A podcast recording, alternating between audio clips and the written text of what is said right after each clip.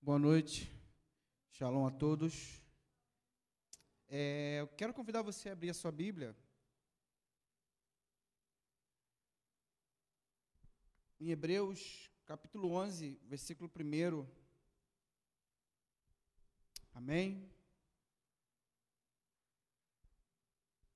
Damos graças ao Senhor por tudo que Ele já tem feito.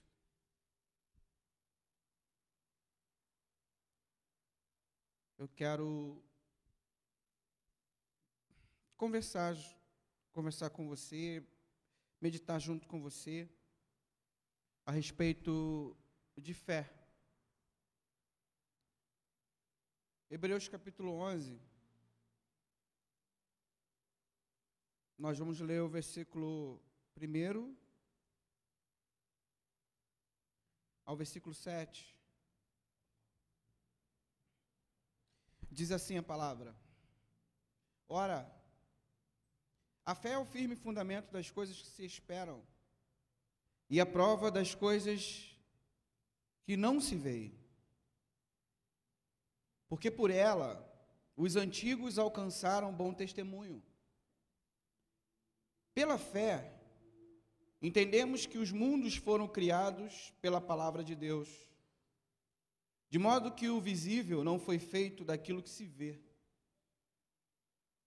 Pela fé, Abel ofereceu a Deus mais excelente sacrifício que Caim, pelo qual alcançou o testemunho de que era justo, dando Deus testemunho das suas oferendas, e por meio dela, depois de morto, ainda fala.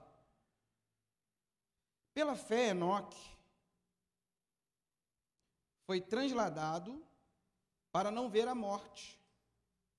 E não foi achado porque Deus o transladara, porque Deus o transladara. Pois antes da sua transladação, alcançou o testemunho de que agradara a Deus. Ora, sem fé, é impossível agradar a Deus, porque é necessário que aquele que se aproxima de Deus creia que ele existe e que é galardoador do que o buscam. Pela fé, Noé, divinamente avisado das coisas que ainda não se viam, sendo temente a Deus, preparou uma arca para o salvamento da sua família, e por esta fé condenou o mundo e tornou-se herdeiro da justiça que é segundo a fé. Se tem uma coisa na nossa caminhada que é obscura, é fé. Que na verdade, quando a gente lê as Escrituras, num dado momento nós vamos entender que fé é fazer muitas coisas, e o, e o quanto mais fizermos, demonstra o tamanho da nossa fé, ou a qualidade da mesma. Por outro lado, Existem passagens que nos explicam que fé, na verdade, é você não precisar de fazer nada. Então, uma palavra com duas letras e diversos significados, de certo modo, faz com que a nossa caminhada cristã adquire, adquira um, um, um ponto obscuro no que diz respeito a essa fé. E normalmente eu tenho percebido que a, a mentalidade popular sobre o que é fé, e não só sobre o que é fé, sobre o poder da oração, sobre a vida cristã propriamente dita, nós ah, confundimos com o que realmente a palavra de Deus diz. Porque, normalmente, se fizermos um censo na sociedade com relação ao que é fé, as pessoas dirão tantas coisas que nós chegaremos a acreditar que o que elas disserem tem a ver com a palavra. Por quê? Porque tor tornamos comum até mesmo o dito popular com relação à fé. Por exemplo, é, se você pergunta o que é fé, alguém vai dizer para você assim, cara, fé é você acreditar positivamente que algo vai acontecer. Alguém diz para você que isso é fé. O fato de você acreditar e, e, e acreditar firmemente, positivamente, que algo vai acontecer com você, isso é fé. E normalmente esse algo é no sentido positivo. E a gente diz que isso é fé. Na verdade, isso é pensamento positivo, isso é qualquer outra coisa, mas não é fé. Contudo, a gente encontre essa fala com bastante respaldo no nosso meio, mas a Bíblia propriamente diz que isso não é fé. Acreditar positivamente que algo vai acontecer comigo e com você, isso não é fé. E normalmente a gente diz o seguinte: ah, o que é fé, na verdade? Fé é a possibilidade de atrair a atenção de Deus para as minhas mazelas ou para as minhas demandas. Fé é a possibilidade ou a arma que eu tenho de tirar Deus daquilo que inconscientemente eu considero ser uma inércia. Fé é eu ter a possibilidade de mover Deus no seu lugar em meu favor. Eu acredito que isso é fé. Mas a Bíblia não diz que isso é fé. Fé é a condição que temos de enxergar alguma coisa antes que essa coisa aconteça. Isso as pessoas dizem que é fé. E o que acontece comigo e com você? Quando alguém, por exemplo, está doente, nós dizemos para essa pessoa, cara, fique tranquilo, você vai ser curado ou vai ficar curado pela fé. Quando alguém está desempregado, nós dizemos, cara, pela fé, as portas já se abriram ou as portas irão se abrir para você. A gente diz que pela fé ah, algo vai acontecer. E normalmente, e eu vou frisar isso aqui várias vezes, esse algo tem a ver com o nosso benefício ou com o, ben o benefício de uma outra pessoa. Alguém vai dizer que fé também, unido, unida à oração, é a alavanca que move a mão de Deus. Você já ouviu falar isso, eu acredito. Isso nos dá a, a impressão de que Deus está paralisado, sabe? Precisando com que eu ou que você tenha um gesto para tirá-lo da sua posição inerte. Então, isso porque alguém pensa que a fé unida à oração é, na verdade, a alavanca que move a mão de Deus. Nesse sentido, nós vamos chegar a uma conclusão que quem move a Deus é a minha fé. Quem move a Deus sou eu e você. É estranho, é tipo assim: se eu acredito que a fé é a possibilidade de fazer Deus se mover em prol das minhas causas, e só isso, eu chego a um ponto de acreditar que eu amo muito mais minha filha do que Deus.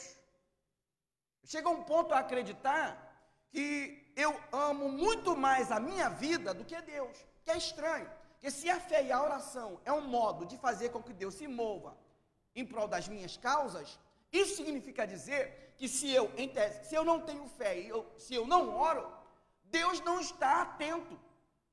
Isso significa dizer que o que a Bíblia diz sobre os seus olhos nem piscarem com relação a mim e a sua vida, isso não é tão verdade assim. Porque se eu preciso ter qualquer tipo de atitude para que Deus, a partir da minha ação, possa responder ao meu favor, ao meu pedido, ao meu gesto, então isso significa dizer que Deus, Deus é um ser passivo. Deus é um ser que não está envolvido nas nossas causas. Se eu acredito que a fé é o poder de mover esse Deus, que eu acredito ser imenso, tamanho, então isso significa dizer que esse mesmo Deus, ele está inerte à, à, à minha causa. Só que o que é fé, no sentido original? O, o que a Bíblia fala sobre fé? Fé, segundo o dicionário Aurélio, é crer na veracidade de alguém ou no caráter de alguém. Isso é fé segundo o dicionário. Fé segundo o original é emuná. Tem a ver com, se você crê no caráter de alguém, crer no caráter de alguém pressupõe uma caminhada que se inicia, mas não tem um final. porque você crê nesse caráter. E por crer nesse caráter, toda a sua vida está pautada não no que acontece com você, não no que rola ao seu entorno, mas no que você acredita e conhece do caráter de quem você crê. Nesse sentido, fé é perseverar, fé é confiar, fé é estar debaixo de, fé é, é se mover a partir de, a partir de quem você crê ou que você conhece o seu caráter. Se tem uma coisa no caráter de Deus que é eficaz e verdadeiro, é, tem tantas outras coisas, mas tem uma coisa que é fantástica. Deus é Pai. Deus é Pai. E crer no caráter de Deus, ou se mover diante de Deus por intermédio da fé, Guilherme, é, é ter uma relação de filho perceber Deus como sendo seu pai. Aí vamos lá agora. Se Deus é o meu pai, e se eu, consequente, sou o seu filho, isso significa dizer que Deus é o meu provedor, Deus é o meu sustentador, Deus é aquele que vive, se Ele é pai, a vida de Deus gira em torno de me sustentar, porque é isso que um pai faz, faz com o filho. Por exemplo, Cíntia, o Daniel precisa bater toda madrugada na porta do seu quarto para saber se no outro dia vai ter café da manhã? Ele não precisa. Por que é que ele não precisa? Porque a sua vida, como sendo mãe, a vida do Cadu como sendo pai, gira em torno disso, de prover o café da manhã. De modo que o Daniel, ele se levanta e ele diz para a mãe ou para o pai, eu quero café, ou eu vou tomar o café, e às vezes ele nem diz. Pelo fato de ter acordado e deu o horário, o café chega até na mão dele. E a relação de fé para com Deus é exatamente essa. Na verdade, em termos práticos, a gente acredita, a gente não acredita que Deus vai, não vai prover o pão. E por que nós não acreditamos que Deus é o nosso Pai, Ele não vai prover o pão? Nós entramos num estado de desespero, clamando e, de certo modo, importunando a Deus em prol do pão e do café de amanhã. Só que a minha Bíblia fala claramente que o Senhor, do justo, ele cuida enquanto o justo dorme. Enquanto o justo descansa, Deus está cuidando dos mesmos. De modo que eu não preciso desesperadamente clamar ou me aproximar desse Deus, importunando-o acerca do pão. Porque quando eu faço isso, eu estou com as minhas atitudes chamando Deus, chamando Deus de um pai desnaturado. E nesse sentido, a questão não é que o pai não vá prover o pão, a gente até sabe. O problema é que, como filho, nós não conseguimos dormir. A gente fala de fé, que é confiar e acreditar no caráter, mas a gente não consegue dormir. A gente consegue dormir quando a gente olha na geladeira e o pão já está lá. E nesse sentido, a nossa confiança em Deus é baseado no que nós estamos vendo. A nossa confiança no Pai é baseado no que já temos de seguro.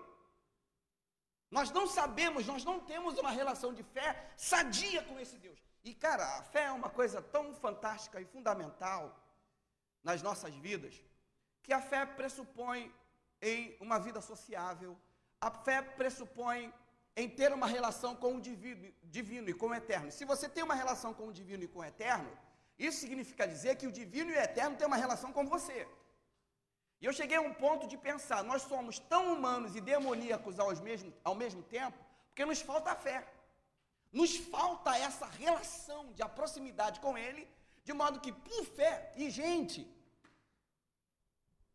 é considerado o povo da fé são aqueles que vão à igreja, são aqueles que frequentam uma romaria, eles são, são considerados como o povo da fé. Só que no sentido restrito e original, se eu acredito que fé tem a ver com a minha relação com o divino, e, e a minha relação com o divino pressupõe as minhas ações exemplificar ou externar o divino que existe em mim, nesse sentido, Tantas pessoas frequentam esse tipo de ambiente, mas as ações delas não correspondem com aquele no qual ela diz que professa a fé.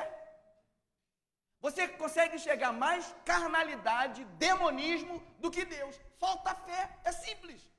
Não está faltando mais nada senão fé. Porque se eu tenho uma relação com o divino, o divino faz parte dos meus relacionamentos. Aí Jesus, quando vai falar a respeito das bem-aventuranças, tem a ver com isso. Bem-aventurado é. Por que bem-aventurado? Bem-aventurado não é só feliz. Bem-aventurado é aquele que professa a fé e, consequentemente, expressa as características dos céus. E qual é a, a característica do, dos céus? Ser passivo, ser bondoso. E a, o restante só você lá em Mateus capítulo 5. Essa, isso isso, isso nos, nos traz uma relação de fé no sentido prático. Então, não é que Deus não vá prover o pão, a questão é que a gente não consegue dormir. E outra coisa, não é que a oração coloca Deus em movimento, sabe por quê? Porque Deus já está em movimento. Jesus falou, cara, é, é, é, meu pai trabalhou e trabalha e a gente vai continuar trabalhando. Nós estamos dormindo, Deus está trabalhando. A Bíblia fala que ele não tosqueneja, não pisca. Os olhos dele estão atentos mais do que 24 horas por dia. Então, nesse sentido, não são as minhas ações que põem Deus em movimento, porque Deus já está em movimento há muito tempo. Não é que a oração traz o coração de Deus às nossas causas. A grande questão é que o nosso coração não está alinhado com o coração de Deus, porque o coração de Deus já está derramado entre nós, diz a Bíblia. Por intermédio de Cristo, o coração dele se derramou entre nós. Então, se o coração de Deus já está derramado entre nós, qual é o problema, irmão? O problema é que o meu coração não está alinhado com a vontade dele. E se o meu coração não está alinhado com a vontade do Pai, o que me resta? Ah, me resta desespero, ansiedade, me resta é, não crer naquilo que ele falou. E nesse sentido, Paulo fala para a gente Filipenses capítulo 4, versículos 6 e 7, ele diz: Cara, não andeis ansiosos por coisa alguma. Antes em tudo sejam vossos pedidos conhecidos diante de Deus pela oração e súplica, com orações de graça. E a paz, gente, olha que lindo, e a paz de Deus.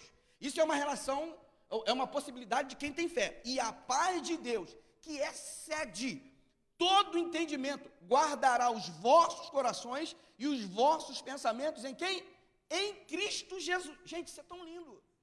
Porque ter fé e manifestar a fé é gozar da paz de Deus. Gente, pensa, a paz de Deus é uma paz que excede todo o entendimento. Esse tipo de paz não é, um, um, não é paz com ausência de guerra. Não é isso. Porque te dá paz com ausência de guerra, o mundo pode dar. Isso está no entendimento do mundo. Só que Paulo, Paulo fala que a paz de Deus, ela excede. E que tipo de paz é essa? João, no capítulo 14, versículo 27. Jesus fala o seguinte: Olha, deixe-vos a minha paz. A minha paz eu vos dou, não vos la dou como o mundo a dá. Essa é a paz que excede todo entendimento. Porque é, porque é uma paz que, que extrapola o senso de paz que o mundo dá. Aí Jesus fala o seguinte: não se turbe o vosso coração e nem se atemorize. O, pano de fundo aqui é perseguição. A galera já estaria próximo Jesus, sendo assunto aos céus, e eles seriam perseguidos. Aí Jesus fala o seguinte: ó, eu vou deixar para vocês a minha paz. E a minha paz eu dou. Que tipo de paz é essa? É a paz que excede todo o entendimento. Aí Jesus começa a provar na prática que tipo de paz é essa. Esse tipo de paz é, o, é a paz que te coloca na cruz, diante dos teus inimigos, e você ainda diante da cruz e dos seus inimigos, a sua oração é essa: Pai, perdoa-lhes, porque eles não sabem o que fazem. Cara, isso, é esse tipo de paz que excede a todo entendimento. É, é, é, um tipo de paz que o mundo não consegue vislumbrar. Não é uma paz que o mundo dá. Porque a paz que o mundo dá está baseado no, no, no tati-bitate. Você, você faz, é, fazem com você e você retruca. te dão e você devolve. Esse tipo de, isso gera paz em nós. A nossa carne fica em paz quando você é afrontado e, e, e, e em resposta você afronta também. Esse é um tipo de paz que o mundo pode dar. Mas a paz que Jesus nos dá é a possibilidade de, pela fé, ser afrontado, afligido, perseguido, mas no seu coração, na sua mente, na sua alma, só existe uma oração: Pai, perdoa-lhes, porque eles não sabem o que fazem. É esse tipo de paz. E isso vem por intermédio da fé. Isso vem por intermédio da fé. Mas nós precisamos, nós precisamos entender que Deus não está parado para que você se mostre a intenção do seu coração para que ele faça alguma coisa. Deus não está parado. Sabe? Ele não está parado, ele está se movendo.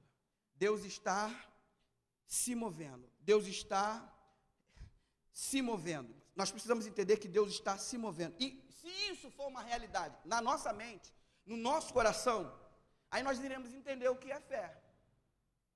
Porque, vamos lá, se fé, se eu aprendi até então que as minhas manifestações obram a minha fé ou provam a quantia da minha fé, a quantidade da minha fé ou a intensidade da mesma, e agora eu estou aqui, de certo modo, falando diferente, então, se não é isso, o que sobra para mim?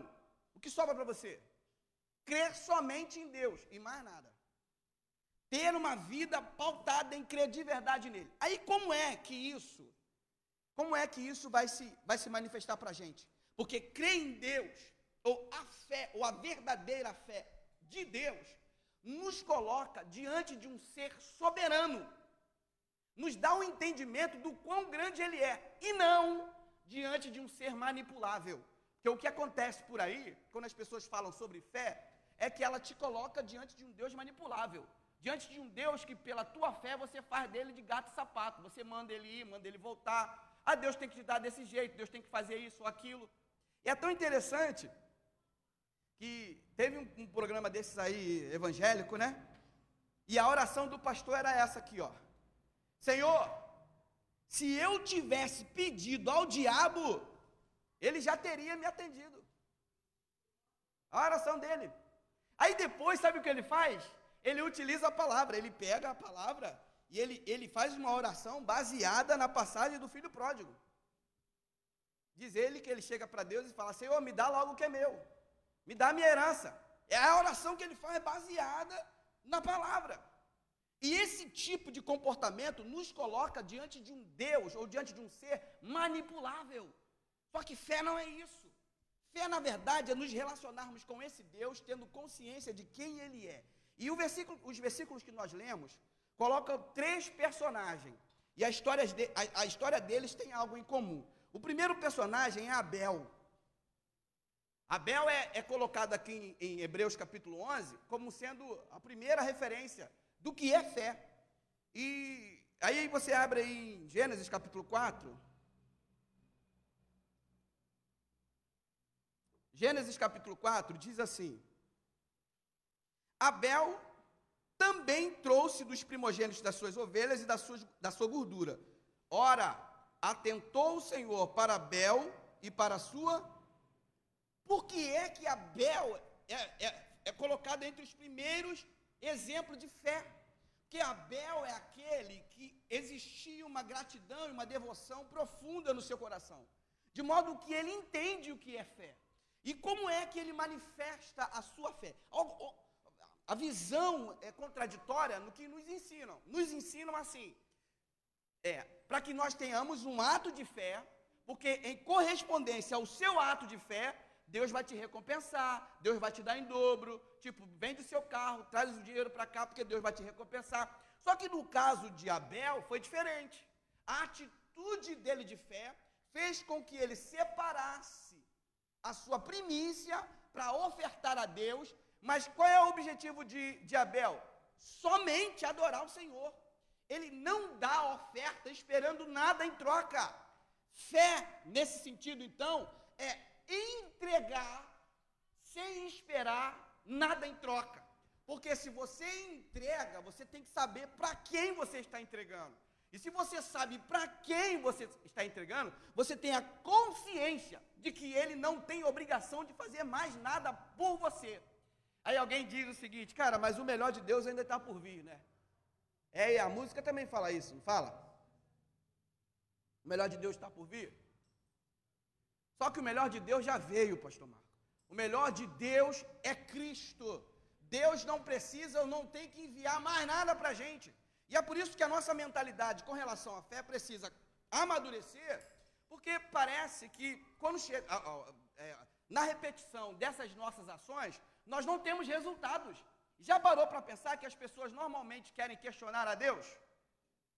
Não, mas eu fiquei, eu fiz, eu fui fiel. Cara, mas a questão é que você fez isso pela fé. Porque você acredita que ele é digno de receber a sua devoção e mais nada. Não que ele tenha que te respaldar, ou ele tenha que te corresponder ou te devolver. Não tem que te devolver nada. Tudo é dele já. E você pega o que é dele e oferece para ele. Entende? E nesse sentido, fé é entregar. Fé é entregar sem esperar nada em troca. Isso é fé. Ah, Outro, outra figura aí que é o exemplo é Enoque. Quem é Enoque? Enoque, na verdade, fala a respeito de, de conhecimento, de intimidade. E ele não faz mais nada. A única coisa que Enoque faz é andar com Deus. Gênesis capítulo 5, versículo 24 diz: E Enoque andou com Deus. E porque ele andou com Deus, ele não apareceu mais. Por quê? Porque Deus o tomou para si. Fé é entregar sem esperar nada em troca. Fé é simplesmente andar com Deus. Andar com Deus, cara, isso é, é muito lindo, porque quando eu falo de andar com Deus, eu falo de viver com Deus, de respirar com Deus. Eu falo de fazer coisas certas com Deus, fazer coisas erradas com Deus. Deus não pode ser um, alguém separável de mim e de você, até porque Ele mesmo já ofereceu a presença dele. Cara, aonde você estiver, Ele quer estar junto contigo. Aonde, qualquer situação que você passar, e eu falo qualquer mesmo, de verdade, Ele quer estar com você. Só que a nossa percepção, ou a má percepção de quem é Deus, nos coloca, por exemplo, nesse ambiente com Deus, fora desse ambiente sem Deus. Só que não. Não tem um lugar sequer. Um dia o salmista falou: Senhor, se eu, se eu, se eu mergulhar na profundeza das águas, o Senhor está ali. Se eu subir até a mais altas alturas e tal, é lá até o seu trono. Se eu for no céu, no inferno, sei lá, lá o Senhor está. Para onde eu vou fugir da tua face? E quando nós temos essa consciência, uma vida por fé, entendidos de que não tem como, não tem para onde ir, não tem, de que, não tem um jeito mais eficaz de, de se esconder ou de se separar desse Deus, a nossa fé se torna prática e cotidiana. E o objetivo dele é esse. Cara, que tenhamos uma vida por meio de fé, mas não uma vida que se manifesta diante de algo que a gente precisa receber, que se manifesta diante de uma proteção que a gente precisa ter. Não, mas é uma, uma, um tipo de fé que se manifesta em todos os aspectos da nossa vida. Então, fé é entregar sem esperar nada em troca, fé é simplesmente andar com Deus. E o terceiro uh, exemplo aqui é o de Noé.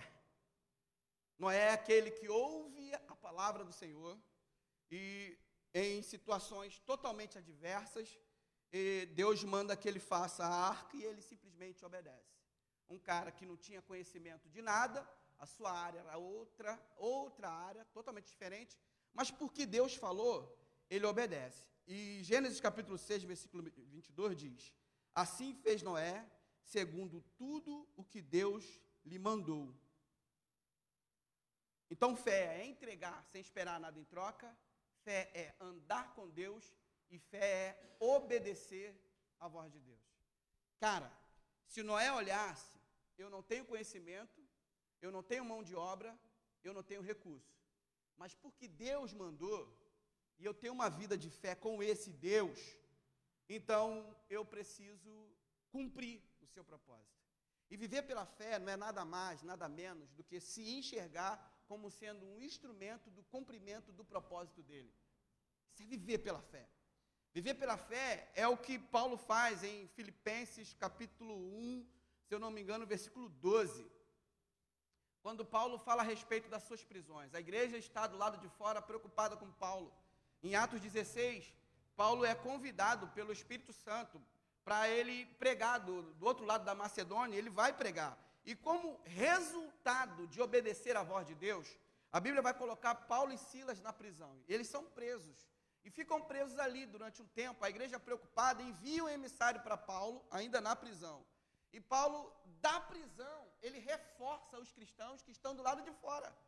E no capítulo 1, versículo 12, Paulo começa a falar a respeito do que está acontecendo com ele ali na prisão. Paulo agora ele é preso de uma guarnição militar e ele fala o seguinte para a igreja: "Cara, não se preocupa, fica tranquilo comigo, porque a minha vida tem a ver com o cumprimento do propósito da pregação do evangelho". E ele fala de modo que a minha prisão está sendo manifesta em toda a guarda pretoriana. A guarda pretoriana, na verdade, era um, era um guarda dos pretores, era uma guarnição militar ali. E era constituída pelo menos por 3 mil soldados. De modo que Paulo é um, é um prisioneiro naquele lugar. Mas ao invés dele se preocupar em orar para que a prisão se abra, em orar para que Deus toque no coração de alguém para o livrar, Paulo diz o seguinte: que o evangelho, que ele manifesta o evangelho em toda a guarda. De modo que essa guarda se dividia em, em, em, em horários para exercer o seu trabalho ali. Então, a primeira turma que vinha pela manhã saía dali com o evangelho inculcado no coração e na mente. A segunda turma, a terceira e assim por diante. Ou seja, todos ouviram falar a respeito do evangelho. Ao invés dele parar e questionar e reclamar do que ele está vivendo por conta de ouvir a voz de Deus, ele entende que a vida dele tem a ver com o cumprimento do propósito. E aquele homem prega para toda aquela guarda. Porque fé, fé é você entregar sem receber nada em troca. E a nossa melhor e maior manifestação de entrega é a nossa vida. Não tem mais nada. E Paulo entendeu isso. E porque ele entendeu, ele pôde dizer para a igreja: fiquem tranquilos, fiquem tranquilos. Posso todas as coisas naquele que me fortalece. O versículo 12 vai falar sobre o que Paulo poderia sofrer ou passar por conta é, desse Deus que o fortalecia.